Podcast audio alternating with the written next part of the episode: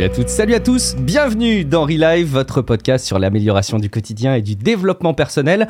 On va vous parler du temps, alors non pas de conférence métaphysique dans cet épisode, mais on va vous parler de votre temps qui, pour beaucoup, paraît incompressible et pourtant, vous allez voir, il pourrait bien être infini. Je suis Guillaume Vendée, je suis ravi de vous retrouver et en particulier de retrouver Matt, alias prof du web. Salut Matt, tu nous avais manqué, dis donc. Ben oui, oui, je vous ai écouté votre clin d'œil jusqu'à la fin que, que, que, tu as mis pour valider que j'allais bien écouter l'épisode. Et euh, non, je vous ai écouté, vous en êtes très bien sorti euh, avec la charge mentale. Alors j'ai plusieurs pistes, plusieurs trucs.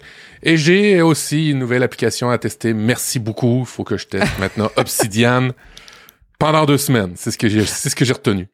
En général, quand on participe à un podcast de manière récurrente, mais qu'on vient pas à un épisode, alors c'est plutôt l'inverse. Quand il y a un épisode, quand un podcast qu'on écoute et auquel on participe, bah du coup ça nous fait gagner du temps d'écoute. Mais en l'occurrence, là pour toi c'est l'inverse, ça te fait euh, du temps rajouté en plus et du travail puisque tu te sens à cœur de, de, de suivre les indications qu'on a partagées.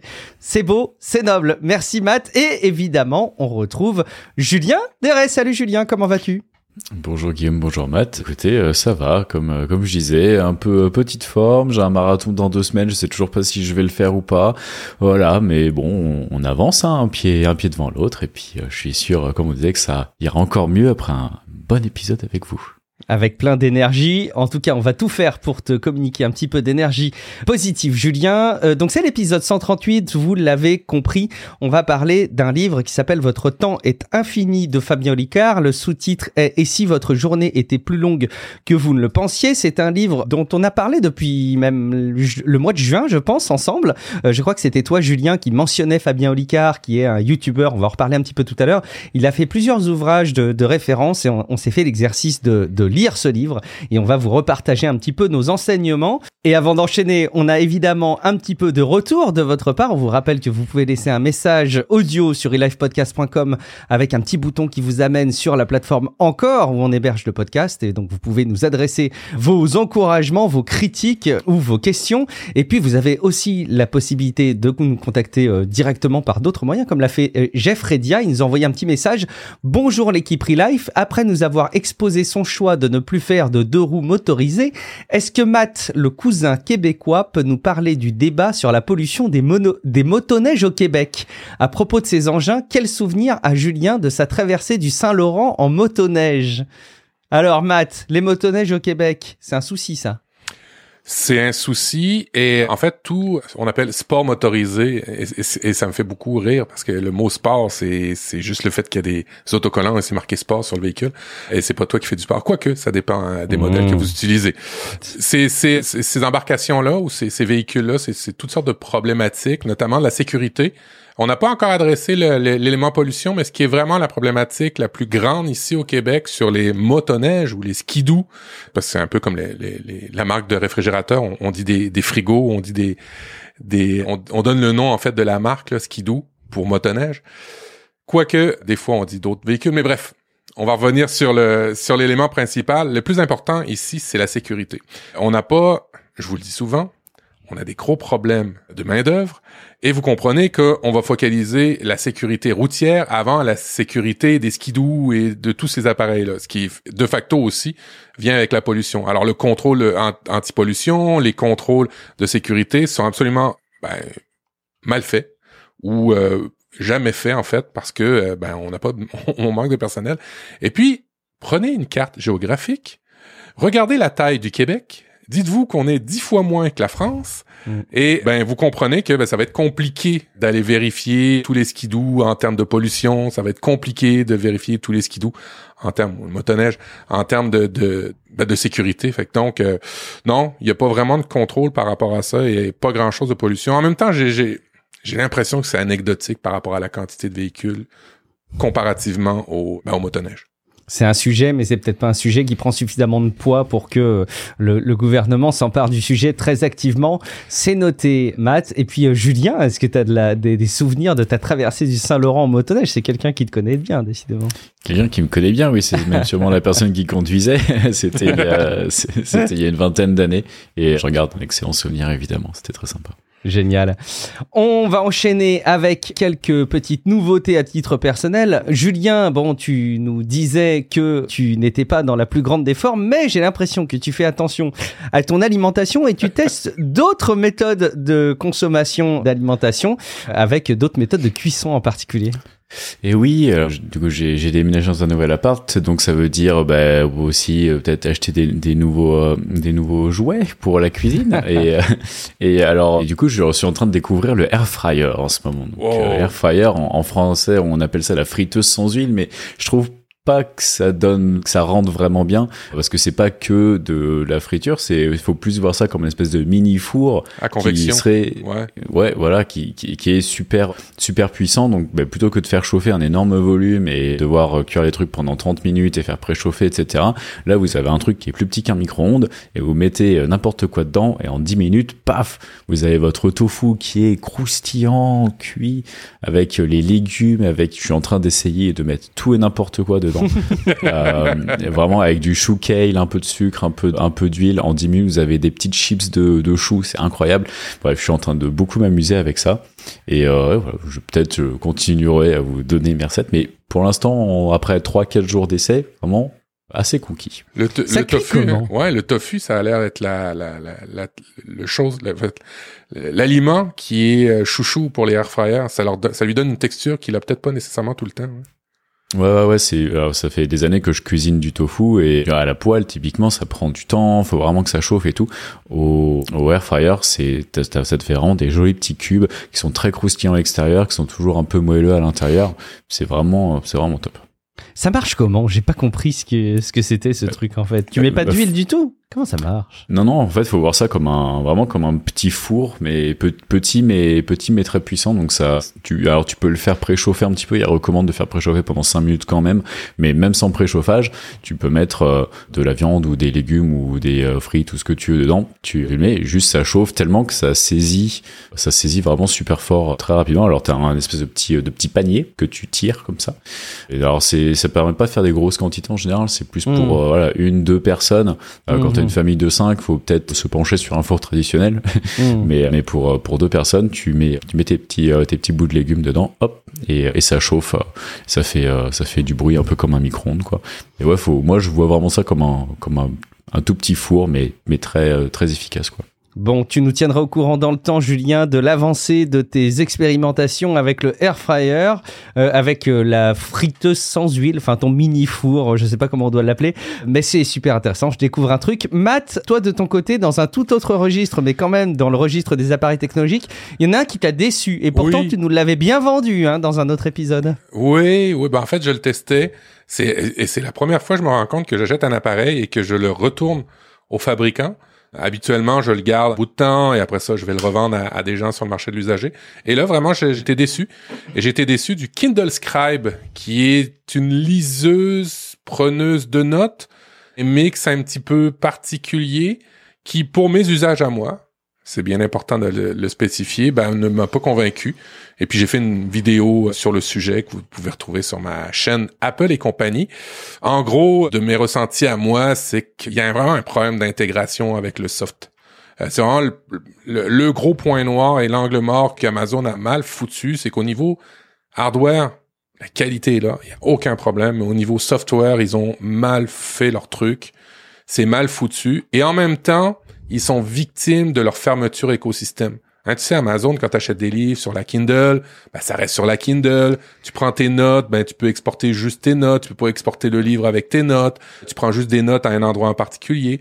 Ben, ça a gardé cette même logique et ben, de facto, ben, ça, ça, ça pose problème lorsque tu as des notes manuscrites dans un livre. Et de l'autre côté, quand tu as des carnets de notes, et puis un troisième élément qui ont un peu mal intégré, c'est avec euh, ben, la suite Microsoft, notamment Word, où tu peux envoyer des Word pour faire des notes ou prendre des notes sur un Word, mais ça se synchronise pas. Tu sais, des fois, un, Word, on, est en mode euh, édition dessus, révision, hein, tu sais, avec des collaborateurs, on met des notes un peu partout. Ben, il y a absolument pas ça, et je trouve qu'en 2023, c'est un petit peu la honte. Alors, euh, au niveau logiciel, c'est très, très bien fait. Au niveau, au niveau hardware, c'est très bien fait, appareil, au niveau euh, matériel, mais au niveau logiciel, ça pêche beaucoup. Eh ben écoute, euh, oui, j'imagine aussi qu'ils sont très victimes effectivement des euh, droits et des encadrements législatifs qu'il peut y avoir sur la propriété intellectuelle des œuvres.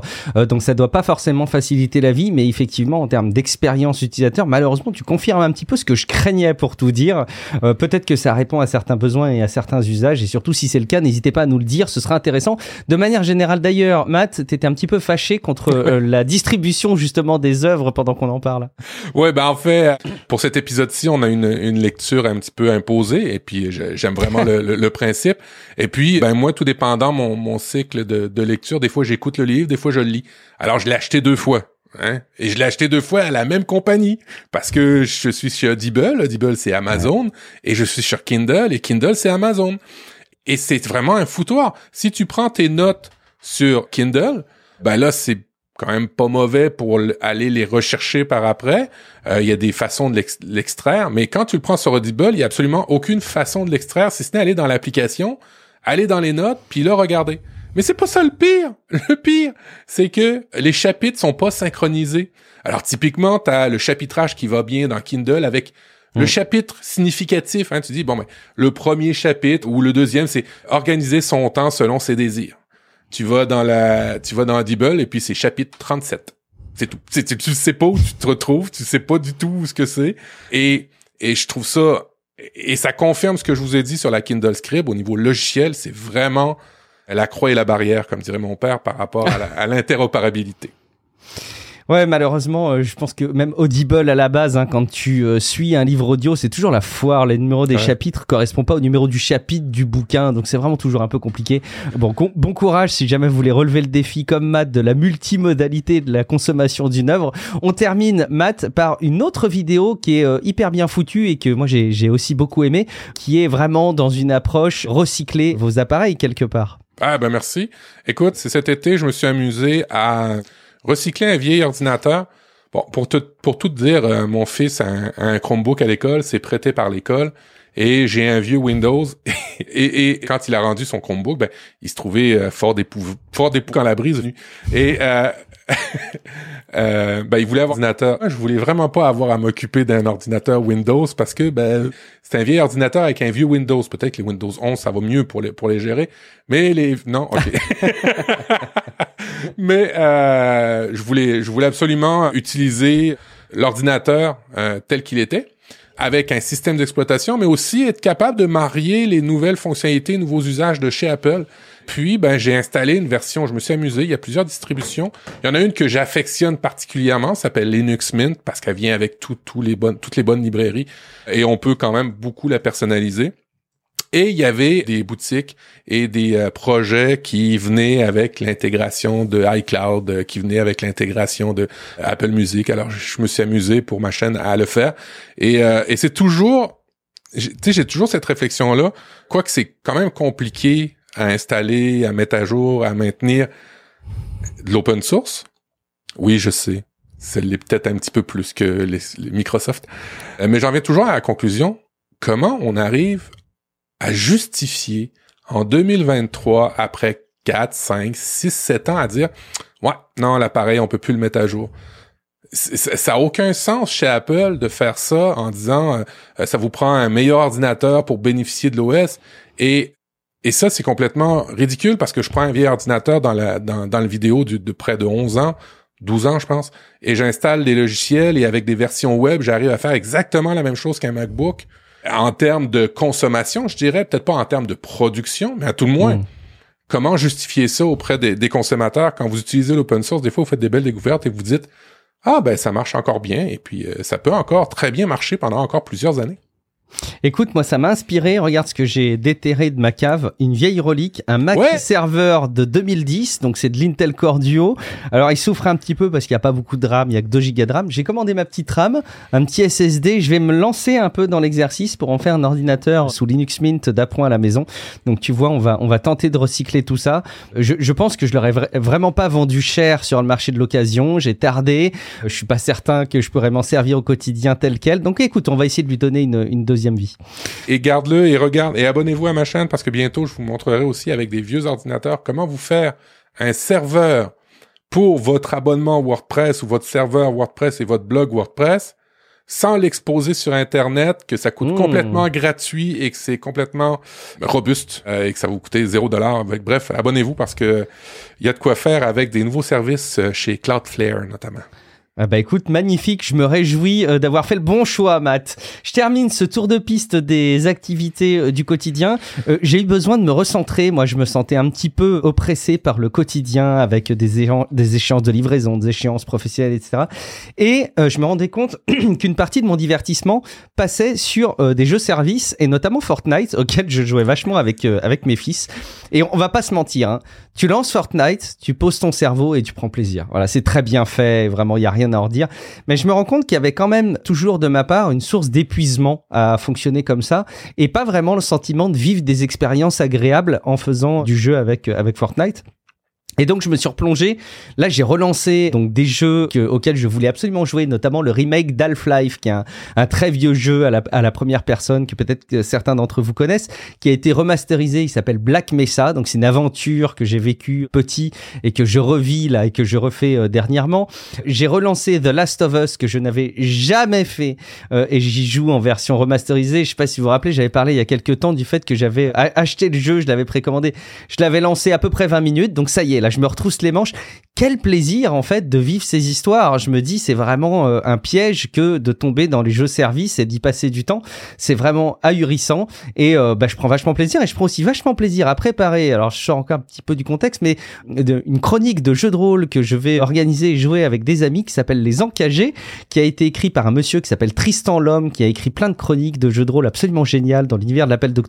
L'histoire est incroyable. Et rien qu'à la lire j'ai ce flow dont on a déjà parlé vous savez messieurs dans des épisodes de Real Life de pas voir le temps passer de pas t'endormir de pas t'ennuyer et de voir le temps qui s'accélère. Voilà je prends grand plaisir à tout ça et ça compense un petit peu euh, un rythme euh, de livraison professionnelle qui est un peu plus compliqué. Allez on a assez fait le tour de tous nos sujets perso. Il est grand temps qu'on aborde le sujet du jour. Regardez je l'ai là. Votre temps est infini. C'est pas pour vous le montrer juste en vidéo pour celles et ceux qui tomberaient un jour sur cette vidéo parce qu'on est avant tout un podcast audio, mais euh, aussi parce que suite à des mésaventures personnelles, je l'ai eu deux fois ce livre. Là encore, c'est un, un- je à croire que c'est un épisode qui est sponsorisé par Amazon, mais Amazon, quand vous avez un souci, genre vous le commandez alors qu'en fait vous vouliez le faire livrer à un ami, eh ben euh, vous pouvez contacter Amazon, leur dire désolé, je l'ai commandé par erreur, est-ce que je peux vous le renvoyer? Et bien souvent, bah, ils vous disent écoutez, pas de souci, on vous laisse le crédit d'achat sur Amazon, puis vous pouvez garder le livre. Bon bah écoutez, très bien, c'est ce que j'ai choisi. Respect à vous euh, et d'un point de vue écologique, c'est peut-être d'ailleurs très bien. Et du coup, je vais vous le faire gagner. Donc on va vous tirer au sort comme le font tout bon animateur de réseaux sociaux et on va vous inviter à venir commenter le post qui accompagnera la publication de cet épisode sur le compte Instagram de Relife, euh, Relife Podcast. Et il faudra tout simplement liker et commenter la publication, mais il faudra aussi nous suivre individuellement, Matt, Julien et moi. Donc vous aurez toutes les indications dans le commentaire. Et puis bah, on tirera au sort tout simplement quelqu'un à qui on enverra le livre. Je, je croise les doigts pour que ce soit quelqu'un qui soit en Europe. Oh, je pense que dans l'absolu, tu sais ce qu'on va faire. Hein Peut-être qu'on va faire gagner quelqu'un qui sera au Canada et puis on fera une livraison euh, par Amazon et puis quelqu'un en Europe à qui on fera euh, livrer ce livre mais que j'aurais envoyé de mes petites mimines. Bon, pourquoi on vous parle de votre temps est infini de Fabien Olicard? Je crois, je crois, Julien, c'est toi qui en avais parlé en premier, peut-être en mai ou en juin quand on parlait des futurs épisodes. Toi, je- euh, Fabien Olicard, c'est quelqu'un que tu suis depuis un moment, Julien? Ouais, ouais, ouais, je l'ai découvert. Bah, à l'époque, en fait, quand il a commencé, euh, il s'était lancé un défi sur, euh, sur YouTube de faire une vidéo par jour pendant un an, il me semble. Oui. Et, et c'est assez tôt, finalement, dans cette aventure-là que bah, je suis tombé dessus. Comment? Et puis, bah, du coup, j'ai regardé toutes les vidéos tous les jours. C'était un petit peu mon petit, voilà, mon petit rituel. Et puis, j'ai découvert un peu le personnage. Et, et, et, après, il a fait des vidéos après qui étaient pas quotidiennes, mais qui étaient un peu plus profondes. Où après, il partageait aussi plein de trucs bah, sur le mentalisme, euh, évidemment, mais il y a aussi, c'est quelqu'un qui est très très prolifique. Il a sorti beaucoup, enfin plusieurs livres, des spectacles, etc. Il s'arrête jamais et il a, on lui pose souvent la question de ben, comment est-ce que tu fais? Donc il a aussi écrit un bouquin là-dessus et donc évidemment j'avais lu ce, ce livre assez euh, assez rapidement. J'ai eu la chance de le voir en spectacle euh, euh, aussi. Et, voilà, donc ça fait un moment que je le suis, ça fait un moment que j'aime beaucoup ce qu'il fait. Et qu'il est, il est assez inspirant dans beaucoup d'aspects finalement, autant on va le présenter après, mais autant dans ses spectacles que dans la partie un peu plus méta qui est de comment est-ce que lui il approche l'apprentissage et la et la création, c'est très intéressant. Matt, c'est un collègue à toi. Il est sur YouTube. Est-ce que tu le connaissais? Non, non. Puis dans le conducteur, euh, vous le voyez pas, mais dans le conducteur, il y a une photo de Guillaume avec euh, euh, Olivier, puis il y a une photo de Julien avec Olivier. Puis moi, j'ai commenté en dessous. Je dis, je n'ai aucune photo de lui avec un bonhomme triste. je me sens un petit peu exclu. Non, ben oui, effectivement, j'ai déjà vu quelques-unes de ces, ces vidéos, notamment les, les, les vidéos réactions à des à des événements publics, exemple Macron fait un discours, puis il analyse le comportement euh, de Macron. Alors j'ai déjà vu ça, mais c'est vraiment juste par vos recommandations et les recommandations d'auditeurs que j'ai pu découvrir, et puis notamment la, lecture imposée de ce mois-ci apporter des livres dans Relife, c'est un truc qu'on fait depuis longtemps. J'allais dire peut-être Matt depuis le premier épisode, et c'est toujours un exercice qui est à la fois un peu délicat et malgré tout opportun. C'est que c'est toujours des sujets de fond qui sont très intéressants à relier à l'audio. Mais en fait, on ne sait pas est-ce qu'on doit paraphraser le livre, est-ce qu'on doit et donc du coup quel intérêt de lire le livre derrière, est-ce qu'on doit le survoler et donner envie aux gens de le lire, ou au contraire le critiquer pour inviter les gens à gagner du temps et à pas le lire? C'est toujours un peu compliqué. Là, la raison pour laquelle je trouvais que c'était top de faire un épisode sur le sujet, c'est que je pense que c'est une très bonne base de départ pour qui veut se poser un petit peu toutes les questions qu'on a pu se poser dans Real Life de manière un peu centrale, un peu rapide et survoler beaucoup d'aspects. Et je trouve que c'est un livre, moi j'ai tendance à le recommander maintenant à des personnes autour de moi qui pourraient exprimer une forme de débordement dans leur quotidien, le fait d'être vraiment sous l'eau, de pas arriver à gérer leur quotidien. Bon, évidemment, je leur dis écoutez Real Life en premier, mais je leur dis aussi maintenant si vous voulez un bouquin, peut-être planchez-vous sur sur le livre de Fabien Olicard. Votre temps est infini et je trouve justement que c'est un livre que je recommanderais plus facilement, moi, en papier qu'en numérique ou voire même qu'en livre audio. Alors là, ce serait intéressant d'avoir ton retour, Matt, parce qu'il y a toujours des petits passages où il y a, bon, des tableaux, des petites indications qui sont un petit peu, voilà, c'est pas des sommes de choses schématisées, mais il y a quand même des petites choses qui, au niveau de la mise en page, sont, je trouve, très bien faites. Et c'est aussi un bouquin qui se prête très bien à lire une section et vous avez une forme d'exercice pratique à faire avant de continuer. Donc ça, c'est intéressant de voir un petit peu les moi, je, vous recommanderais spontanément la version papier. Et pourtant, vous savez que j'aime bien lire en numérique et j'aime bien aussi euh, écouter les, livres audio. Vos sentiments globaux sur le bouquin, euh, peut-être euh, Matt, pour commencer, ton sentiment dans l'ensemble à à la lecture? Ben, j'avais déjà eu une réaction au début que je l'ai lu. Je vous avais envoyé par par message texte. Oui. En, vous disant, hum, je, trouve ça un peu un peu lourd, surtout la première section parce que lourd dans le sens que ça faisait euh, grand gourou euh, de motivation personnelle. Vous êtes plus riche que vous ne le pensez. Tu sais quand il commence comme ça un peu, je sais... mais euh, j'ai continué. On est chaudé un peu, Matt et moi, hein, sur ce genre de.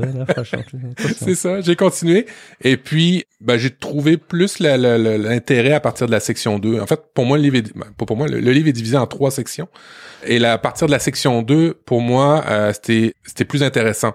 Mais faut que je mette des guillemets par rapport à, ça, c'est que section 1, on est un peu échaudé comme tu l'as dit.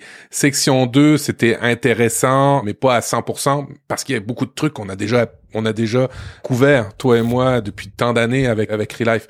Mais en tous les cas, j'ai pris plaisir à l'écouter et à le lire. Je comprends ton sentiment de l'avoir au niveau papier pour une personne qui a jamais été euh, très euh, très près de ces éléments-là de productivité. Euh, je peux comprendre que ah là je marque une page, euh, je vais le relire, je le hmm. souligne. Ça peut être intéressant. Dans mon cas, il y avait des choses que tu sais on, on, savait déjà les des mhm. éléments, la loi de Parkinson, la matrice d'Eisenhower, ces choses, ces éléments qui qui parlent dans son livre. Je trouve ça très bien pour des gens qui débutent, même pour ceux qui en connaissent déjà pour certains fondamentaux. J'en ai tiré des trucs.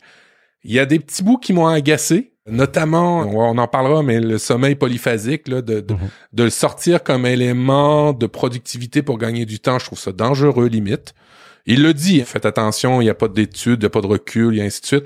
Mais, euh, tu sais, à quelque part, c'est toi-même qui dit tout le temps, hein, quand on est euh, dans les médias sociaux, quand on est dans les médias en général, en fait, quand on, on, on, on fait la promotion et puis on en est, il y a un certain rôle, il y a une certaine, comment dirais-je, une retenue qui devrait avoir pour une prudence, une prudence. Ouais. Mais sur, euh, sur, sur une note plus personnelle, je dirais que moi c'était mon premier livre d'Olicard. J'avais lu des d'autres trucs, mais vraiment au complet c'était le premier d'Olicard.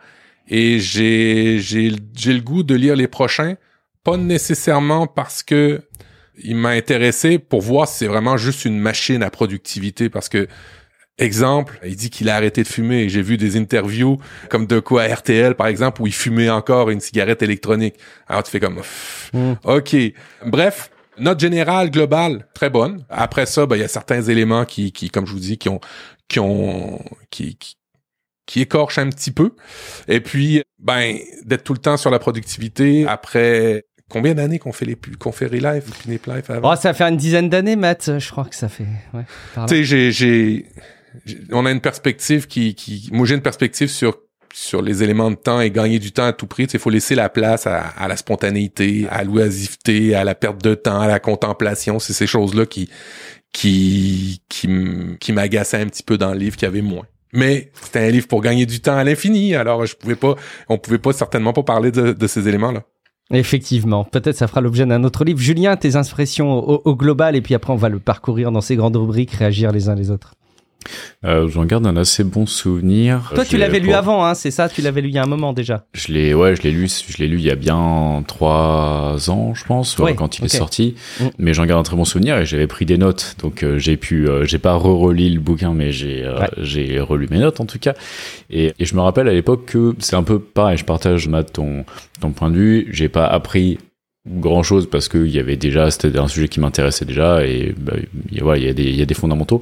Ça permet de revenir sur certains fondamentaux quand même. Et il y a quand même des principes dans le livre que j'utilise toujours ou en tout cas qui m'ont ouvert un petit peu. Je trouve il, il a cette façon de parfois prendre un angle qui va être un peu différent et, et on va se dire Ok, c'est bizarre, mais pourquoi pas?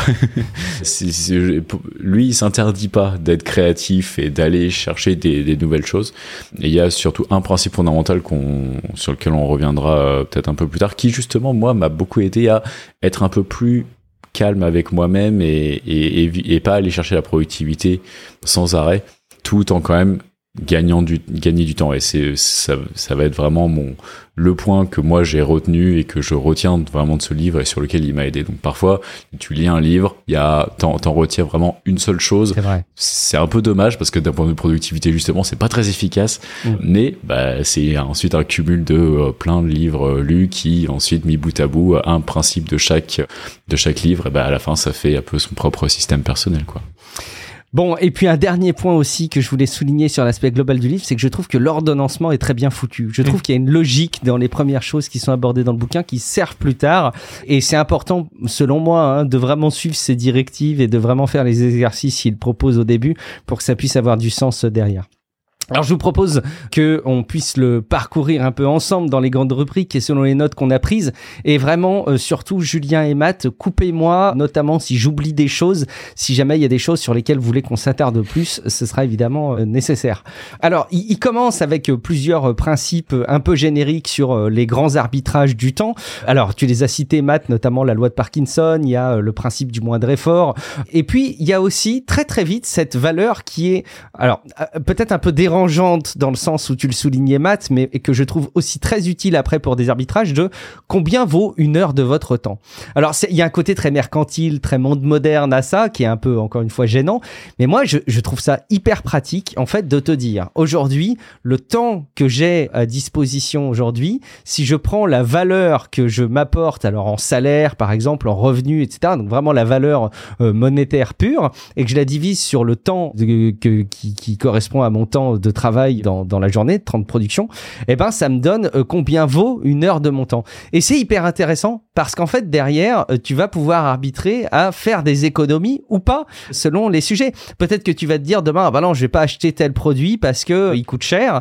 Bon, en fait, cher, ça veut dire quoi? Ça veut pas dire grand-chose. Et finalement, le fait de te dire que avec ce produit, tu vas pouvoir faire ton telle tâche en une heure, alors qu'avant tu mettais euh, 10 heures pour la faire, bon bah ça te donne tout de suite la valeur que tu vas économiser en achetant le produit. Je trouve ça à la fois un peu dérangeant de calculer ton temps comme ça, comme si on était une, une espèce de super grosse corporation et grosse entreprise de nous-mêmes, mais malgré tout, je trouve ça euh, hyper euh, hyper pertinent. Autre point de principe un peu préalable et générique, il y a cette espèce de filtre à décision de nouveaux projets avec une succession de tamis. Euh, donc je sais plus quels sont les tamis que met en avant Fabien Olicard dans son expérience personnelle. Évidemment, il faut se forger ses propres tamis, mais je crois qu'il y a la rentabilité, il y a l'épanouissement personnel, il y a la notoriété que ça génère. Enfin bon, voilà, il donne plusieurs tamis et il passe chacun des nouveaux projets qui lui arrivent sous le filtre de ses différents tamis. Et dès qu'il y a un tamis bah, qui ne rentre pas dans la ligne de réalisation de ce projet, eh ben il l'écarte et sinon il passe au tamis suivant. Et si le projet a passé tous les tamis, euh, eh bien il, il, il va retenir le projet. Ça, j'ai trouvé ça top parce que moi, je suis l'archétype de la personne qui est emballée par n'importe quoi. Je veux dire, il y a un truc qu'on va me proposer. En plus, c'est les gens, ils savent bien me vendre les trucs, que ce soit les projets pro, les projets perso. Et je me retrouve à déborder de choses dont au final, j'ai pas vraiment envie. Oui, si, c'est des choses qui me font plaisir, mais c'est pas vraiment des choses dont j'aurais vraiment envie. Ce petit outil est vraiment débile et je pense que j'aurais pris du recul sur moi-même. Peut-être que j'y aurais pensé tout seul, mais il est tout cuit et il marche super bien. Autres éléments, et après je vous laisserai euh, réagir sur les, sur les principes génériques, euh, il invite à définir un petit peu ses mantras.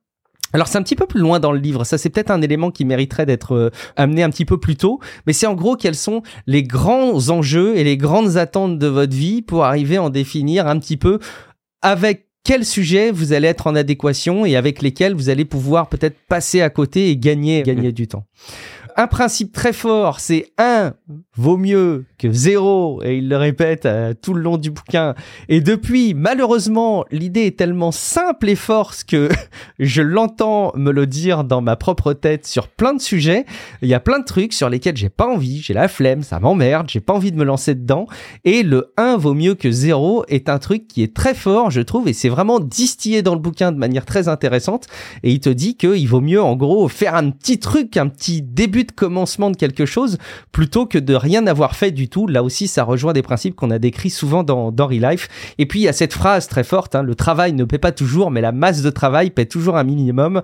Et donc, si vous allez répéter les choses, répéter, répéter, investir du temps, forcément, vous allez pouvoir en tirer quelque chose. Bon, moi, ça m'a déjà plu d'avoir cette base et ce cadre de réflexion. Euh, j'aurais aimé avoir ce cadre de réflexion il y a de ça peut-être quelques années. Je sais pas si vous en avez euh, tiré des éléments, si vous voulez qu'on continue ou compléter cette, cette, partie, Matt, Julien, n'hésitez pas. Hein. Il y a la, la partie que vous avez certainement tous vue comme auditeur sur, euh, sur YouTube et il la reprend aussi. C'est ce professeur qui arrive avec un, un pot qui explique qui explique euh, qu'il faut commencer par les choses les plus importantes toujours, puis après ça, à travers ça, on va pouvoir toujours remplir. Alors, je vais vous décrire l'expérimentation. C'est un professeur qui arrive, il arrive avec un, un, espèce de vase, et puis il met des balles de golf. Après ça, il met, je pense, du petit gravier, après ça, il met du sable. Et à chaque fois qu'il met un élément, tout le monde dit, bah non, il peut plus rien mettre d'autre. Hein, la première fois, il remplit son verre avec des balles de golf, tout le monde dit, ah non, ça rentre pas. Mais il est capable de caler après ça du petit gravier, après ça de, de mettre euh, de mettre euh, du sable. Et en fin de tout, il est capable d'aller prendre une bière avec un ami et puis l'image c'est il met une bière dans le, dans ce verre là et il est capable de tout remplir. Et dans le fond, L'idée de cette vidéo-là et l'image que Olivier euh, reprend, c'est ben, Monsieur Olicard. Fabien Olicard. Ouais. Fabien, Fabien, excusez. Ben, Fabien Olicard, c'est de remplir les choses, remplir en premier votre temps avec les choses les plus importantes. Et c'est ça qui qui qui est qui est un moi que j'ai retenu avec le 1, c'est mieux que 0. Évidemment, à travers ça, il parle de certaines méthodes d'écriture, le NaNoWriMo, qu'on a déjà parlé. Il y a des méthodes de, de, de deadline, euh, ni trop tôt, ni trop tard. Euh, il dit aussi pour évaluer un projet, ben gardez-vous. Et puis ça, j'aurais aimé ça, avoir ta, ta, ton ressenti, Julien, là, un projet, là. Est-ce qu'on se met des dates très courtes pour le réaliser? Est-ce qu'on se met des dates très longues ou on se met un petit buffer entre les deux, avoir du jugement? Qu'est-ce que t'en pensais, toi?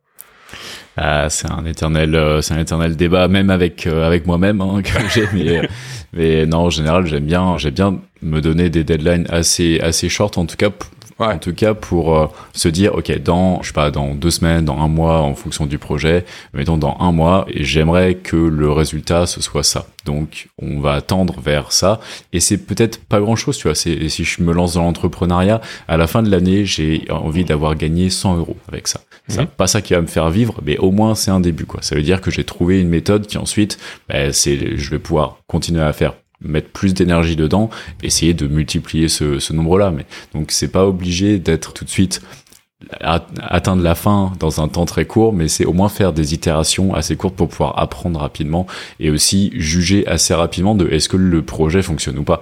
Parce que bah, parfois, euh, juste ça ne fonctionne pas pour x ou y raison. Il vaut mieux s'en rendre compte rapidement mmh. pour bah, passer à quelque chose d'autre plus rapidement. Bon, on va passer euh, à côté de ces, principes préalables. Évidemment, il y aurait plein d'autres choses à dire parce que c'est difficile de résumer un, un livre en quelques minutes ou quelques dizaines de minutes, mais on peut continuer avec d'autres principes autour de l'organisation. Alors là, on rentre dans le dur. hein. On rentre dans ce qu'on sait faire dans Relife, en, en tout cas, ce qu'on prétend savoir faire dans Relife, euh, notamment cette fameuse matrice d'Eisenhower qui vous permet d'arbitrer les sujets que vous devez traiter en priorité, ceux que vous pouvez faire un petit peu au fil de l'eau au quotidien, qui doit être le gros de votre moteur, ce que vous pouvez déléguer et surtout, surtout, ce que vous pouvez mettre à la poubelle parce que ce n'est pas très utile de faire.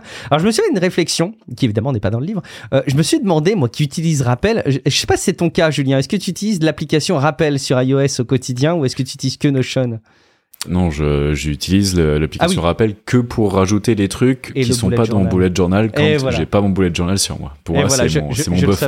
J'aurais dû, j'aurais dû y penser. Désolé, euh, Matt. Je sais que tu utilises Rappel. J'ai eu du mal à retranscrire comment euh, appliquer la matrice d'Eisenhower à l'app Rappel. Mais bon, c'est une parenthèse. Hein, ça nécessite pas une réponse tout de suite. Je pense qu'on pourra reparler de ça à l'avenir. Peut-être que ça te fait une idée de vidéo, Matt. Je te donne euh, du grain à moudre pour ta pour ta chaîne YouTube. Euh, il parle aussi du rôle des pauses et de leur utilité, ces fameuses pauses sur lesquelles on peut avoir des complexes. Et il souligne à quel point, au lieu de s'acharner pendant une heure à essayer de faire un truc qu'on n'arrive pas à faire, eh ben ça peut être utile de faire une vraie bonne pause pour après reprendre et être productif. Et je trouve là-dessus qu'il y a plein de, ra- de parallèles à faire avec la technique Pomodoro dont on a évidemment euh, là aussi parlé, et de vraiment profiter euh, pour le coup des, des, des vrais temps creux qu'on peut avoir bah, pour combler. Alors il parle notamment beaucoup de visualisation. Il Ouais. parle du temps qu'on a dans la dans la file d'attente à la boulangerie, etc. Est-ce que ça vous arrive vous d'avoir du temps creux. Moi, j'ai l'impression que je suis un gros psychopathe où il faut soit que j'écoute un truc, soit que je manipule mon téléphone ou je lis quelque chose. Je sais pas. Moi, ça n'existe plus les temps creux dans mon quotidien. J'ai honte d'ailleurs. C'est horrible. Ça vous arrive, vous, Julien, Matt, d'avoir des temps creux comme ça? Euh, jamais, hein, mais, mais C'est pareil. hein. J'aime, j'aime, j'aimerais, hein, j'aime, j'aimerais essayer. Et parfois, je le prévois à l'avance. Je me dis, allez, ce, ce week-end, je vais aller faire une rando, rando Ouais. vraiment déconnectée. Tu vois, pas de podcast et tout. Et, Mm. Mais à chaque fois, bah, il y a autre chose qui devient plus prioritaire. Et moi, Ouais. c'est pareil. J'ai toujours un podcast dans les oreilles, toujours quelque chose, toujours, toujours quelque chose parce que quelque chose. C'est finalement même se reposer, c'est se reposer pour être plus productif le lendemain. Et ça, ça me rend fou. Je travaille sur moi-même là-dessus, mais j'arrive pas à trouver la solution. Ça me pose question, hein. moi encore cet après-midi, j'emmenais du verre, c'est à 5 minutes là le bac de collecte de verre, fallait que j'écoute un truc en même temps, je suis un gros psychopathe. Matt, t'as des moments creux toi dans ton quotidien ou pas? Tu te les semaine- offres, t'en as naturellement? Cette semaine, cette, je vais vous partager un moment qui a été très cocasse. Cette semaine, j'ai oublié mes AirPods et j'ai été marcher quand même, mais j'avais oublié de prendre mes AirPods. Oh, l'angoisse, j'aurais fait oh, demi-tour moi. Qu'est-ce que Comment je fais? fait? Je fais demi-tour. Et puis, j'ai réfléchi, j'ai fait, mais ça fait combien de minutes que je marche sans mes AirPods? Ah la vache. Puis là, j'ai calculé combien de temps je, je- je marchais avec mes AirPods. Puis j'ai fait, mais qu'est-ce que j'ai remarqué depuis que j'ai pas mes AirPods? Ah, le bruit des oiseaux, le bruit du vent, puis ça me détendait. Bref, ma, ma, ma copine me le dit souvent, elle dit, c'est affolant. Tu t'es tout le temps connecté à quelque chose. T'es tout le temps en train de, de, de, de, de te stimuler, de, et puis, et puis, et puis oui, ben j'ai eu cette réflexion là et puis justement ça, ça c'était en même temps que, que je finissais le, le livre de le, le livre dont on parle. J'avais le goût de tweeter. J'ai découvert une nouvelle super app que vous pouvez brancher avec vos Air- euh, sans AirPods, sans fil, sans rien qui consomme rien. Ça s'appelle le silence dans la forêt Ouais. et c'est juste fascinant. Et bref, il y a et, c'était et c'était le commentaire que j'avais au début du livre, c'est jusqu'à quel point il faut tout le temps être productif puis tout le Mhm. temps tout le temps stimuler nos oreilles et ainsi de suite. Il y a, il y a d'autres choses aussi à, à travers ça. Je réécoute des vieux films des années 90, des années 80. C'est il y a beaucoup de films que j'écoute que je trouvais à l'époque, c'était des films d'action, mais ils sont presque contemplatifs en 2023. Et tu fais, mais qu'est-ce qu'on a accéléré les choses dans les dernières années? C'est hallucinant. Ouais, et, et, et je me rends compte que de mon côté, alors j'ai la même remarque hein, de mon entourage, c'est euh, je, je ne mets jamais mon cerveau au repos, donc c'est une manière ça, sans doute ouais. très polie de dire que je deviens complètement stupide et que je n'arrive plus à, à, à- gérer les choses qui me sont qui me sont soumises. Mais c'est vraiment un fil directeur qui m'est encore plus sauté aux yeux en lisant ce livre, qui me tient depuis pas mal de mois et depuis pas mal d'années maintenant. C'est cette guerre de l'attention. Alors c'est génial quand on fait un podcast parce que euh, bah et c'est d'ailleurs souvent la petite approche que je transmets dans Tech Café quand j'invite les gens à nous soutenir sur Patreon, c'est que je leur dis, on vous rend un service de veille euh, dans un format qui est convivial et que vous pouvez consommer durant vos moments creux. Et ça, c'est une vraie valeur euh, que je transmets. Euh, je pense que c'est vraiment la vocation qu'on a avec Relife et avec nos podcasts respectifs. Mais en fait, quelque part, ça commence à me poser un vrai dilemme parce que la guerre de l'attention est telle qu'on va les grappiller chaque microseconde du quotidien des gens, y compris de la nôtre. Et je me rends compte que je ne me mets jamais en repos. Et je suis très mauvais sur la méditation. On va pas se mentir. Je vais pas vous faire croire là que j'arrive à trouver des fenêtres de tir pour méditer chaque jour. J'y arrive pas. J'y arrive pas. Bon, écoutez. Mais, mais euh, tu vois, la quintessence de ça, c'est dernièrement, j'étais sur l'Apple Télé et j'avais un match de baseball, j'avais une série à écouter et puis je faisais des trucs sur mon téléphone. Ben tout le monde qui nous écoute, vous êtes certainement arrivé de faire double écran et là je faisais triple. C'est-à-dire que avec les nouvelles les nouvelles fonctionnalités de l'Apple Télé, je peux mettre en picture in picture un bout de vidéo de sport en même temps qu'une télésérie et j'avais mon iPhone en avant où je pouvais faire d'autres. Mais on va aller jusqu'où comme ça? En tout cas, bref, ça, ça, pose de certaines questions sérieuses quand même, même si c'est euh, sous un axe humoristique, c'est quand même, je trouve, inquiétant des fois. Retour vers le futur 2 où le jeune Marty regarde la télé quand il revient chez lui, il y a une mosaïque d'images, c'était mat en fait. J'ai tellement pensé à ça et, et dans Retour vers le futur 2, tu dis tu, tu regardes, tu fais waouh, ça a l'air cool, mais en même temps c'est un cafouillis de personnes qui, qui parlent en même temps. Tu fais, mais comment ça peut être cool d'avoir les nouvelles, la bourse, la météo, et puis la chaîne de sport en même temps? Comment ça peut être cool? Ça peut pas être cool. Et Matt de 2023 a répondu à la question. C'est merveilleux. je suis rendu à trois écrans.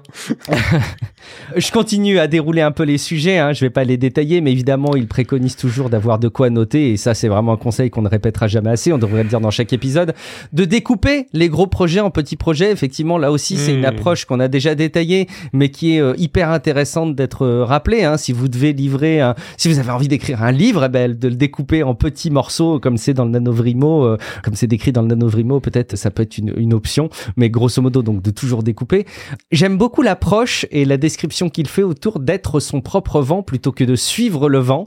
J'aime beaucoup le fait d'avoir beaucoup de recul sur soi-même et d'avoir une forme de preuve d'initiative et de volonté quant à ce qu'on veut mener et de pas se laisser embarquer par les autres. Ça c'est très bien amené. Là aussi c'est un fil directeur qui est décrit dans, dans le livre. Bon, il explique la sortie de sa zone de confort. Je suis pas certain que ce soit là où il est le où il est le meilleur dans le livre. Par contre, quand il décrit le fait d'avoir un état d'esprit d'être pas le time. J'aime bien cet état d'esprit, même si d'un point de vue échanges sociaux, c'est pas forcément le truc le plus épanouissant. mais le fait d'être quelqu'un qui n'a pas le time et, et, en gros pas quelqu'un qui n'a pas le temps. Il fait la différence entre les deux. Alors je vois pas trop pourquoi il y a la différence euh, sémantique entre deux mots, un qui est traduit en anglais, l'autre en français. Ça j'ai jamais trop bien compris son approche dans la façon de l'écrire. Mais je, je comprends l'état d'esprit qui est de dire au-delà d'être quelqu'un qui est tout le temps débordé et qui n'est pas d'espo pour les autres, c'est être quelqu'un qui ne se laisse pas envahir par des éléments négatifs et qui ne va pas se faire envahir par des personnes qui veulent vous bouffer et vous vampiriser votre temps. Ça c'était très bien. Et puis je termine aussi cette rubrique là aussi avant nous faire réagir tous les deux sur tous ces éléments, euh, il préconise de faire un truc. Alors moi, je je l'ai pas fait du tout. J'ai honte, hein, mais la lettre au soi futur pour tenir ses engagements. J'ai trouvé l'idée excellente, mais ça me gêne de le faire. je saurais pas vous dire pourquoi. Matt, Julien, est-ce que vous êtes fait une lettre à votre vous-même futur et est-ce qu'il y a des passages de cette rubrique qui vous ont euh, marqué ou des choses sur lesquelles vous vouliez réagir, Julien, peut-être, je sais pas? Non, c'est pareil, j'ai jamais eu le courage de, de, de, planifier ma propre déception. euh, mais mais peut-être euh, peut-être je devrais le faire, effectivement. Oui, j'ai pas décrit ce que c'était, mais c'est évidemment une lettre qui vous dit attention, t'as pris tel engagement dans le futur, tu t'es dit que t'allais faire ça. Ah ah ah, peut-être que tu t'en as plus envie, mais tu devrais te mettre dans la position de celui qui n'a dit. Moi, j'aime beaucoup cette idée en fait. Ouais, ouais, c'est c'est motivant. J'ai cette semaine, j'ai démarré un nouveau livre de Walter Isaacson parce que ben Elon Musk. Non, justement. Alors, justement, parce que je trouve ça ahurissant comment c'est stupide pour Elon Musk de faire un livre ou une biographie sur lui alors qu'il est super jeune, puis qu'on sait pas comment ça va se terminer. Bref, tu m'as démarré qu'il fallait pas que tu me démarres sur la Non, c'est sur les innovateurs. Il a fait un livre sur les innovateurs et au début du livre, il l'explique bien. Les grandes innovations tech, lui, il s'est concentré sur les innovations tech. Je vous le recommande, il est vraiment chouette. Et il l'a bien dit, c'est des innovations qui ont pu être faites grâce à la co-création, à la co, à la collaboration, tu sais, tout ce qui est le, faire ensemble, la découverte, des, des moments où c'était des, des universitaires, c'était des gens qui avaient pas nécessairement le, la pas du gain, et j'écoutais ça et je faisais, il y, a quelque chose qui, qui, me dérange par rapport à la locomotive. Hein? Tu sais, l'élément où il parle d'être la locomotive de ses projets. Quand, quand j'écoute Isaacson puis je regarde l'histoire de l'informatique, c'est vrai que les grands trucs ont été faits en collaboration avec plusieurs personnes, que ce soit Apple, que ce soit Microsoft, que ce soit, il y a jamais eu, ça a jamais, ça a été rarement un one man show. Il y a toujours eu des gens ensemble pour faire quelque chose. Mais je comprends l'idée de la locomotive en étant le leader de ces projets. Mais en même temps, j'ai un certain malaise parce que ça fait très très égocentrique par rapport à ses égocentré à ses à ses propres ses propres trucs et le fait que ben, peut-être qu'on on risque de manquer certains projets. Je comprends son idée, je vous la décrirai pas parce que on, je voudrais pas comme tout lire le livre à l'audio, mais être la locomotive de ses propres projets, j'ai eu un certain, une certaine difficulté dernièrement à, à l'absorber celle-là. Je comprends je comprends et ça, ça, peut ça peut créer des sentiments un peu curieux. Je pense qu'il faut pas non plus le surinterpréter, mais je, je comprends que tu aies cette mm. réaction et que tu, et que tu fasses passer ce message. Il y a les cinq types de temps. Alors je vois qu'il y a la mention à Julien juste avant. Est-ce que c'est que tu voulais les rappeler et les réaborder ou est-ce que tu voulais commenter le sujet? Ouais, pour pour moi, alors c'est un petit peu le le truc qui me ramène toujours à ce livre-là. C'est vraiment ce que ah. j'ai gardé. Ça, si, si, je vais garder un seul truc de ce livre, c'est ça, c'est les cinq types de temps. En fait, euh, Fabien Licard décrit cinq types de temps et et donc ces, ces cinq types de temps pour et rapidement c'est le temps professionnel donc c'est bah, Qu'est-ce qui vous fait gagner de l'argent? Le temps personnel, loisir, plaisir, le temps pour soi. Là, c'est plus développement personnel, physique, mental, spirituel. Ça, donc c'est pas vraiment comme du temps personnel. C'est un peu, il fait le distinguo déjà entre le temps personnel et le temps pour soi, ce que je trouve intéressant. Le temps obligatoire, donc là, bah, tout ce que, tout ce qui est un peu contraignant ou pas, mais enfin, les repas, les tâches ménagères, le sommeil, tout ça, bah, il faut le faire. Mais ça rapporte pas vraiment grand chose en soi. Et finalement, le dernier type de temps, c'est le non-temps, donc le temps perdu. C'est le temps qu'on va remplir, mais qui n'apporte ni des plaisirs ni plaisir. C'est juste du temps un peu perdu. Ça peut être euh, voilà, regarder, regarder Top Chef, jouer à Fortnite pendant, euh, pendant, des heures, jouer à Fortnite. Après, chacun peut euh, être honnête avec lui, avec mm. lui-même ou pas, à se dire ouais, mais c'est du temps gagné quand même parce que peut-être. Mais en tout cas, il définit un peu ses cinq types de temps et surtout, il, il, il dit et c'est ça qui a fini de me convaincre que c'était une, approche intéressante, c'est que perdre du temps, c'est mélanger des types de temps ensemble. Et ça, il m'a fallu pas mal de temps pour l'avaler, mais je trouve ça hyper intéressant parce que finalement, ça, décrit plein d'autres choses qu'on a décrites tout à l'heure, c'est-à-dire euh, prendre des pauses. Et voilà, quand vous êtes sur euh, sur mm. sur euh, sur Instagram pendant cinq minutes au boulot juste pour prendre une pause, ben et alors que vous devriez faire quelque chose, vous êtes en train de mélanger des types de temps. Juste prenez vraiment une pause.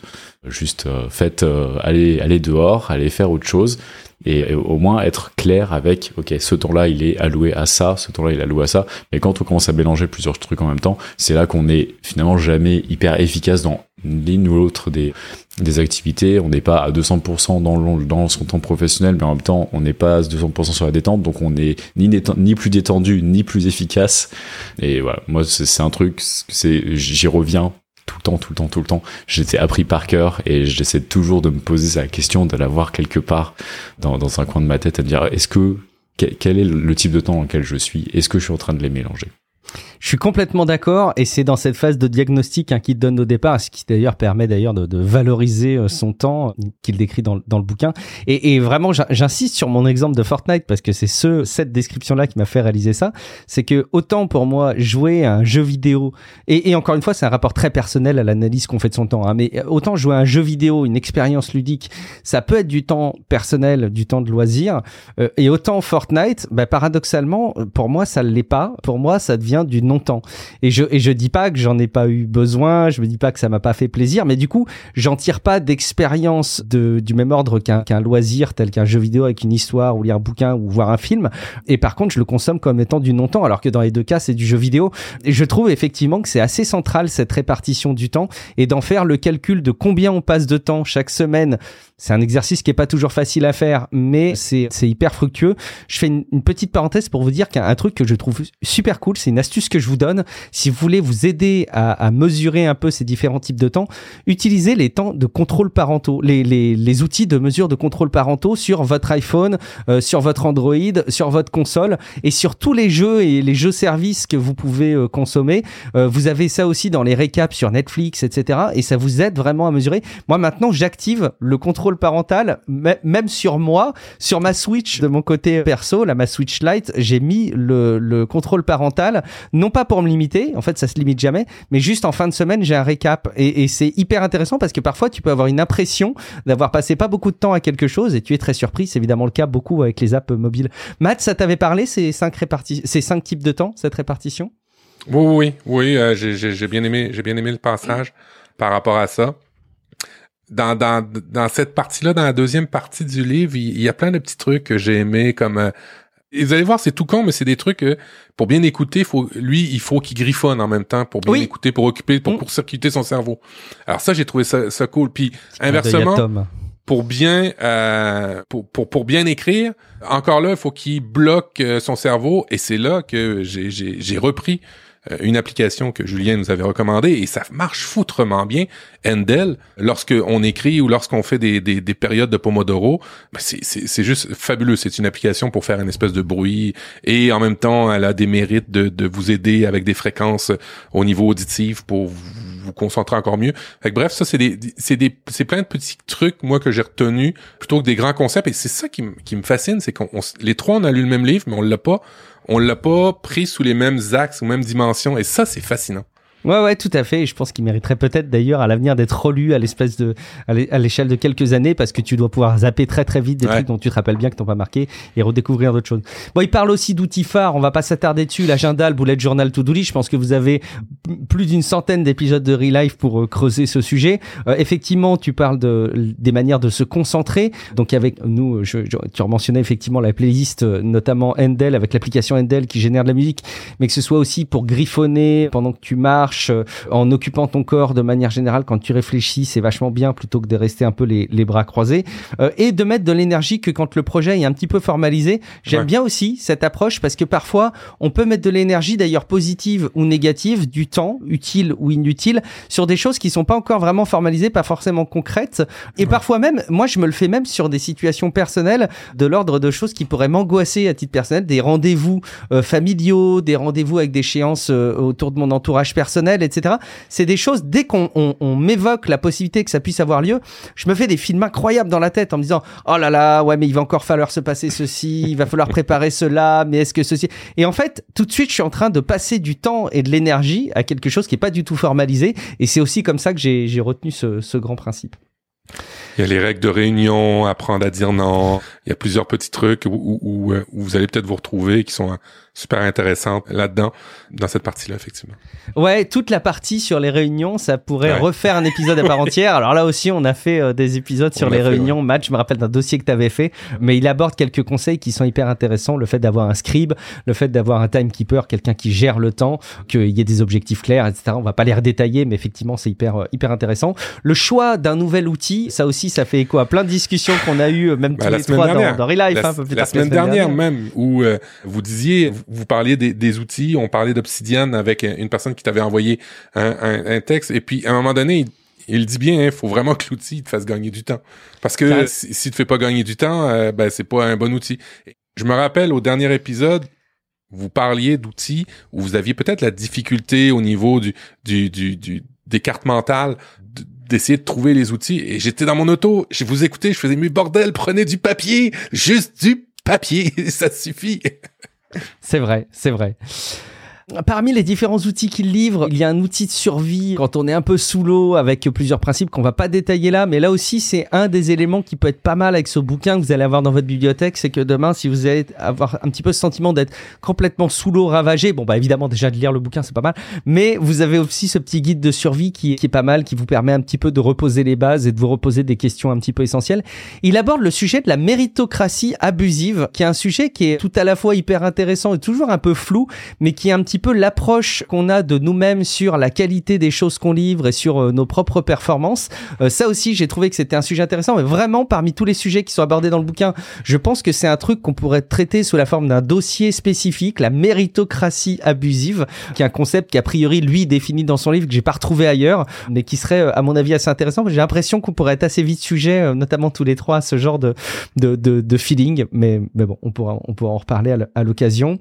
Des principes de vie au quotidien qu'il a appris lui dès euh, les débuts euh, de sa carrière professionnelle, notamment quand il était serveur, avec un truc qui m'est resté, et ça aussi c'est un truc vraiment, ça m'est resté au quotidien, c'est pas de tout à vide. Et alors je peux vous dire que mon fils en bouffe tous les jours maintenant, parce que je lui dis, ah, mais attends, tu débarrasses la table là, enfin tu rentres dans la maison, pas de tout à vide, voyons, ou tu montes dans la salle de bain, ben pas de tout à vide, tu vois bien qu'il y a des choses qui traînent. Je pense que je deviens terriblement chiant, notamment avec mes enfants sur le sujet, mais parce que j'essaie vraiment de l'intégrer, je suis convaincu que c'est le genre de truc où on peut perdre une masse de temps de dingue.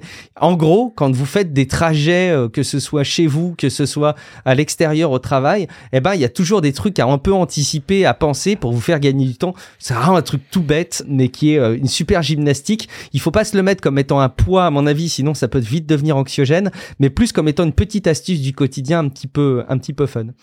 Mais, mais euh, Guillaume, je, je vais te rassurer, quand j'étais tout petit, ça fait longtemps maintenant, mon père disait tout le temps, quand je quittais la salle, ou quand je quittais un endroit, il me disait tout le temps, part pas les mains vides. Ben ouais. Euh, alors, pas de tour à vide. Et bon, je t'assure qu'à l'époque, j'aimais moins ça, mais je le traduis à mes parents sans avoir lu le livre. Alors, ce qui fait que continue parce que ça va rester. Il y a un autre truc que j'aurais voulu envoyer à, à, ma copine, c'est quand on quand on fait une recette, de laver au fur et à mesure les éléments de ta recette pour pas que ce soit le bordel. Bon, on va continuer l'épisode. tu régleras ton linge sale en famille, Matt. De créer une team qui vient chez soi ou d'imposer sa géographie, j'ai trouvé que c'était un truc hyper intéressant. Parce que euh, donc l'approche hein, c'est de se dire il y a probablement des choses que vous faites de manière récurrente où vous perdez une forme de temps à y aller à, à, faire du, du, transport et même des choses qui sont mal organisées dans votre quotidien.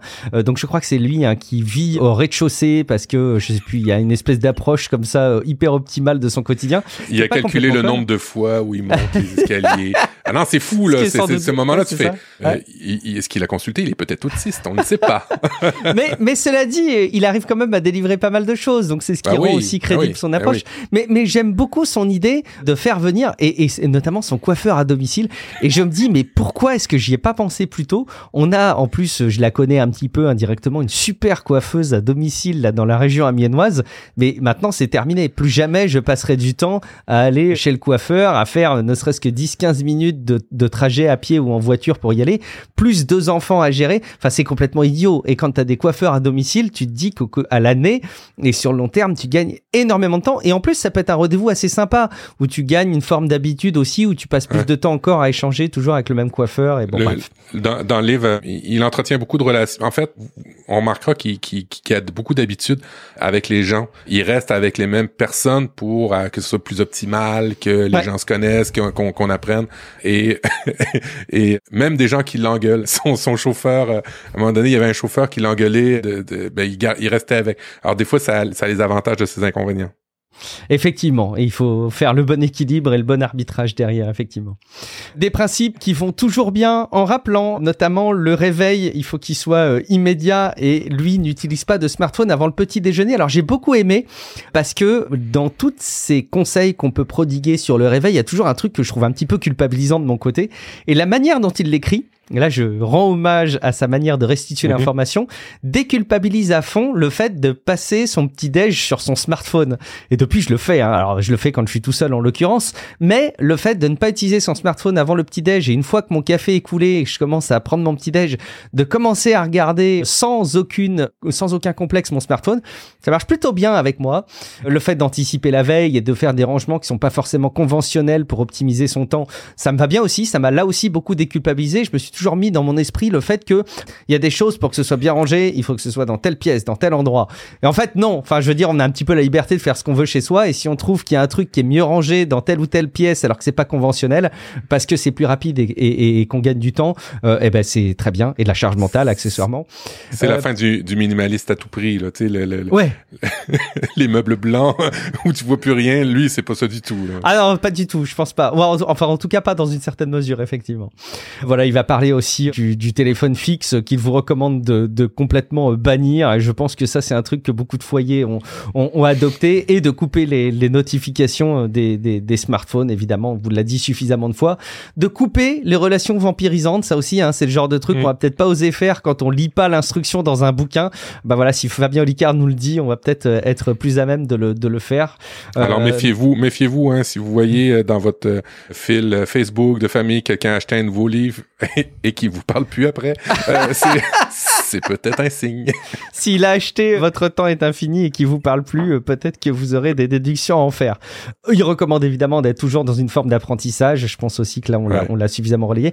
Et puis un dernier, une dernière astuce que je voulais souligner parce que j'ai commencé à la mettre en application moi-même, c'est de se faire une espèce de liste de tâches ou de petits papiers dans une urne de trucs que vous vous formalisez au quotidien comme étant des trucs que vous n'avez pas le temps de faire. Vous savez, ce, petit truc que vous dites, ah, j'en ai marre, j'ai jamais le temps de faire ça. Bon, au lieu de soupirer cent mille fois, vous l'écrivez sur un petit papier, vous le rajoutez dans une liste de tâches, et puis vous vous bloquez à l'avance. En fait, tout le monde peut faire ça. C'est, je pense que vraiment les gens mentent quand ils disent qu'ils ne peuvent pas faire ça.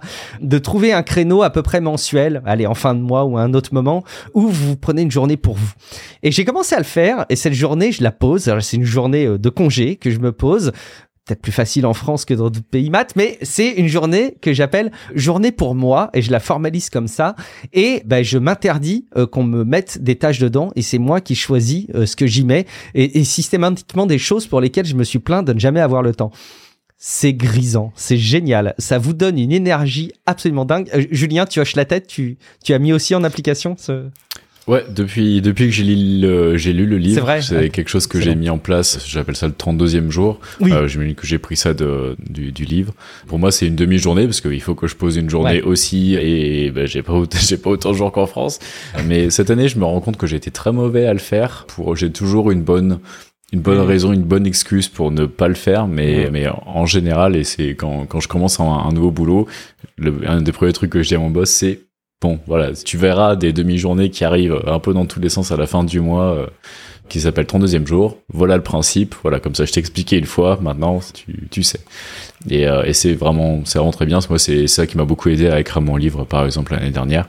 Je me suis dit, ok, tu prends une journée et là, boum, c'est une journée juste pour toi. Tu mets les, les premières bases du bouquin c'est incroyable ce qu'on peut faire en une journée. Ah, c'est absolument génial. Je pense même que sans poser une journée, hein, d'ailleurs, ça peut être un dimanche que vous sanctuarisez, enfin un jour que vous avez euh, d'office à votre disposition, où vous sanctuarisez le fait qu'on peut pas, on peut vous solliciter à minima une demi-journée, comme tu le dis, Julien, ça peut, ça peut carrément évidemment le faire. J'ai pas développé pour ma part la partie voyage. Il y a des petits conseils euh, qui sont intéressants en mobilité. Euh, ça, ça couvre un petit peu, en tout cas, tout ce que moi j'avais noté et que je voulais partager pour vous faire survoler le livre. Matt, Julien, est-ce qu'il y a des choses que j'aurais oubliées ou sur lesquelles vous voudriez insister, Matt? C'est délicat, il faut trouver l'équilibre hein, dans cet épisode-là entre dire beaucoup de choses du livre et inciter les gens à aller le lire. Euh, je pense qu'on en a, en tout cas pour ma part, je pense qu'on a fait un bon tour. Vous l'aurez compris, hein, malgré euh, certains petits commentaires de ma part, moi pour le moins, je vous, je vous le recommande euh, chaudement. Et après ça, comme il le dit à la fin, ben si vous dites encore que vous avez pas de temps, c'est parce que vous avez peut-être pas bien lu le livre ou pas appliqué certains concepts, peut-être. Effectivement. Julien, un dernier commentaire, une remarque, un complément oui, on, est passé, on est passé dessus rapidement, mais je voulais, je voulais appuyer dessus. On a parlé des, on a, cité les mantras et les filtres de décision. C'est quelque chose que, ça fait partie des outils que, comme le 32e jour ou les, ou les 5 types de temps, que j'ai que j'ai très vite mis en application à la lecture du livre et qui me suivent encore maintenant dans le quotidien. Donc euh, moi j'ai fait j'ai fait un travail sur plusieurs sur plusieurs jours, alors pas en plein, temps, mais en, plusieurs sessions, en plusieurs itérations pour extraire vraiment quelles étaient mes, mes valeurs. Si je pouvais résumer vraiment des, des filtres ou des ou des valeurs ou des mantras pour pour moi, dans mon cas c'est liberté et bienveillance, et c'est quelque chose que j'utilise, mais dans plein d'aspects du quotidien. Ça peut être euh, pour un, justement dire non, accepter ou non un nouveau projet. Ça peut être même pour un nouveau boulot. À une époque où je, cherchais du boulot, je cherchais du boulot pendant des mois et ça m'est arrivé à la fin, même si j'étais un peu désespéré, de me dire non, ce boulot-là, je le prends pas, ça me ça me correspond pas parce que y a ça, ça correspond pas à ma vision de la liberté ou ma vision de la bienveillance et, et dans plein de choix parfois difficiles à faire dans dans la vie, eh ben, d'avoir des espèces de filtres personnels, des valeurs personnelles euh, sur lesquelles on peut revenir. C'est moi, c'est quelque chose que j'ai trouvé vraiment très puissant. Ça permet de bah, de résoudre beaucoup de beaucoup de problématiques. Et j'irai presque plus loin, c'est que cet exercice, moi de mon côté, a tendance à dévaloriser le travail qu'on peut faire annuellement du mot de l'année. J'arrive plus en fait à faire cet exercice-là parce que je me rends compte que j'y suis pas sensible, j'arrive pas à m'y tenir. Euh, j'ai des intentions, mais en fait c'est trop éloigné à chaque fois de, de valeurs qui changent pas trop d'une année sur l'autre de mon côté, et je me retrouve plus dans cet exercice un peu de, de fond. On verra si je change d'avis d'ici quelques semaines à la prochaine fin de l'année. Merci en tout cas de nous avoir écoutés sur ce dossier. On a quelques sujets éclairs en complément pour terminer cet épisode. Matt, dans, dans les bonus et recommandations de cet épisode, tu t'étais noté quelque chose que tu as évoqué rapidement tout à l'heure en intro. Je sais pas si tu voulais euh, redétailler un tout petit peu le sujet, mais tu voulais nous parler un petit peu des achats de nom de domaine via Cloudflare. Oui, parce que euh, il y a quelques semaines, Google a abandonné euh, sa boutique d'achat de nom de domaine. Comme, Quoi? Google a abandonné quelque chose? Oui, je, suis surpris. Et bref, il a fallu que je migre. Et je ne voulais pas migrer sur n'importe quelle plateforme. Et j'ai migré mes noms de domaine chez Cloudflare. Franchement, euh, c'est vraiment la moitié du prix de chez Google Domaine. Alors, si vous aviez vos ah. domaines chez Google, ben migrez-les, ça va aller super bien chez Cloudflare. En plus de ça, vous avez l'anonymat de vos noms de domaine qui est respecté, c'est-à-dire que quand quelqu'un fait un oui sur votre nom de domaine, ben il verra pas votre nom, votre adresse et ainsi de suite personnel, il verra un formulaire sur lequel il pourra écrire et vous pourrez vous si vous voulez y répondre. Il y a tout ce qui est proxy qui est installé de base pour euh, la sécurité de vos sites web. Alors quand vous achetez un nom de domaine, sans rien faire, vous avez l'anonymat, des proxys, du caching, des statistiques, bref, pour la moitié du prix de chez des autres hébergeurs, ben des autres euh, lieux où vous pouvez acheter des noms de domaine, vous avez une quantité incroyable de services. Et ça, c'est sur cloudflare.com. C'est L-O-U-D-L-F-F-L-A-R-E.com. Franchement, je vous recommande chaudement. Si vous voulez en plus faire des, vous, vous connaissez pas trop en redirection DNS, euh, vous pouvez faire des redirections de noms de, de, mails. Hein, si vous avez une boîte mail, vous pouvez directement faire des bonnes redirections pour la famille ou pour les amis. Bref, c'est vraiment, vraiment chouette, tous les services qui viennent gratuitement après l'achat du nom de domaine chez Cloudflare pour les plus technophiles d'entre nous et qui voudraient continuer à être présents sur le web, une super reco. Julien, tu as noté Potion Craft, c'est quoi? C'est une nouvelle activité à Poudlard, c'est quoi? Quasiment. Si vous voulez euh, faire des, potions et devenir un, alchimiste oh. sur votre temps, sur votre temps, euh, quoi, le temps personnel ou du temps, du temps pour soi, plutôt le temps personnel. Bien, je vous conseille euh, Potioncraft. C'est un petit jeu indé. Il doit coûter une dizaine d'euros, peut-être une quinzaine d'euros. Il marche sur sur sur PC, sur Windows, et c'est je, maintiens encore une machine Windows juste pour jouer. Ça me rend fou et ça me prend beaucoup trop de temps à maintenir. Il faut que tu t'achètes un Steam Deck. Ah ouais, ouais, ça, ça va finir comme ça. Je faisais avant de la simulation d'avion et tout, mais maintenant je ne le fais plus, donc j'ai plus d'excuses d'avoir cette grosse boîte. Si quelqu'un veut, veut me l'acheter, contactez-moi. Je vous fais un bon prix. Mais euh, ça fait longtemps que j'essaie de m'en débarrasser. Peu importe. Potioncraft, vous n'avez pas besoin d'une grosse machine pour le faire tourner. C'est un petit jeu indé et c'est incroyable. C'est, c'est hyper, hyper calme. Donc, vous êtes un alchimiste. Vous venez de ouvrir votre boutique dans une, dans une nouvelle euh, ville. Et simplement, il y a quoi, globalement trois écrans, votre jardin où une fois par jour vous allez cueillir vos trucs, donc vous avez des ingrédients, l'endroit où vous faites les potions, et le magasin où vous avez des clients qui viennent, qui vous demandent des trucs, et du coup, bah, vous allez, le, un client vous dit, ah, ben, je me suis fait mal à mon genou, hop, vous rentrez dans votre labo, vous, vous faites la potion pour, euh, pour euh, réparer les genoux, et vous le vendez à la personne, et, euh, et elle vous, vous donne de l'argent. C'est le principe comme ça est tout simple. Alors après, il y a des défis, il faut débloquer toutes les potions, etc. Mais c'est exploratoire la façon de créer les potions. En fait, chaque ingrédient va influer. Vous avez une sorte de bah, une carte, en fait, littéralement une carte, et chaque, chaque élément, chaque ingrédient va vous envoyer dans un endroit de la carte, va vous dire un petit peu plus à droite, un peu plus à gauche, et du coup, c'est à vous ensuite d'aller explorer, naviguer cette carte au gré des potions et des, et, des, en, fonction de si vous, euh, vous avez un petit, un mortier, donc plus vous utilisez le mortier, plus ça va influer sur quel, donc plus ça va et plus vous, vous allez dans les détails, et c'est, c'est je trouve ça incroyable. C'est très très relaxant. Il n'y a aucune notion de temps ou quoi que ce soit. On fait une potion, on veut arrêter, et ben on arrête. On veut se prendre la tête à mettre cinq effets différents sur la même potion, et ben on peut le faire. On peut et puis après il y a des petits défis et tout. Mais c'est vraiment un, un régal. C'est moi je me je me détends à fond.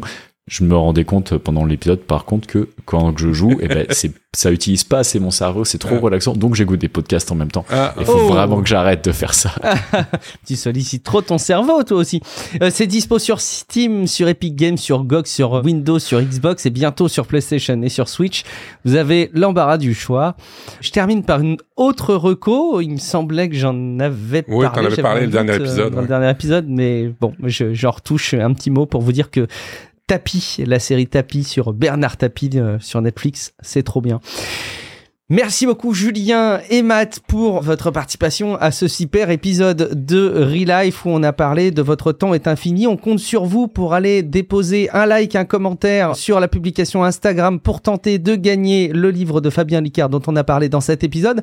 Un livre papier que je vous recommande en papier. Comme vous l'aurez compris, euh, il est grand temps de vous rappeler où on peut nous retrouver. Alors c'est super facile parce que euh, en tant que podcast, vous allez sur relifepodcast.com et vous allez absolument toutes les infos et notamment le lien vers la plateforme Patreon qui change un petit peu, qui évolue, euh, qui a l'air de changer un petit peu de visage et d'approche, ce qui est très cool pour nous soutenir et nous encourager. Donc si jamais vous trouvez que Relife vous rend un service, vous divertit comme aucun autre contenu ne le fait, euh, qu'on capte bien votre temps d'attention disponible au quotidien de manière optimale et que ça vous manquerait si on n'était pas là, bah, venez nous encourager parce qu'évidemment euh, ça contribue à ce qu'on travaille semaine après semaine pour préparer cette, euh, ce podcast. Et puis vous pouvez nous joindre. Et d'ailleurs au passage, hein, vous avez le lien vers le compte Instagram sur relivepodcast.com. Parmi les petits boutons en bas, il y a ce qu'il faut. Euh, et puis vous pouvez nous retrouver individuellement. Matt, où est-ce qu'on peut te retrouver? profduweb.com, je me rends compte que je vais mettre les liens de nous, de, de, de, de nos sites web sur relifepodcast.com. Je me disais la même chose. Ouais. profduweb.com, vous avez tous les liens qui vont bien. Et sur YouTube, accessoirement aussi sur euh, Apple et compagnie et sur les podcasts avec Audrey Coulot sur euh, la, ben, le podcast Apple euh, différemment. Merci Matt. Julien, où est-ce qu'on peut te retrouver? Euh, eh bien, ce sera sur julien.deret.fr, euh, bientôt sur Cloudflare, parce que j'étais hébergé chez, chez Google Domains. Donc bientôt sur, hébergé sur Cloudflare, donc julien.deret.fr, vous aurez tous mes liens. Euh, et puis dans mon podcast, mon autre podcast Tech Run-ins sur le leadership technologique. Merci Julien, je suis Guillaume Vendée, vous me retrouvez sur guillaumevendée.fr, vous me retrouvez aussi dans Tech Café, chaque semaine un podcast sur l'actu tech.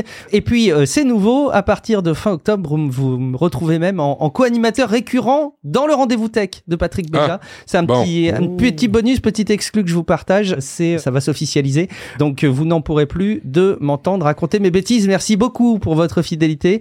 On se dit rendez-vous dans quelques jours pour un prochain épisode de podcast. Ciao à toutes et à tous. Ciao, ciao!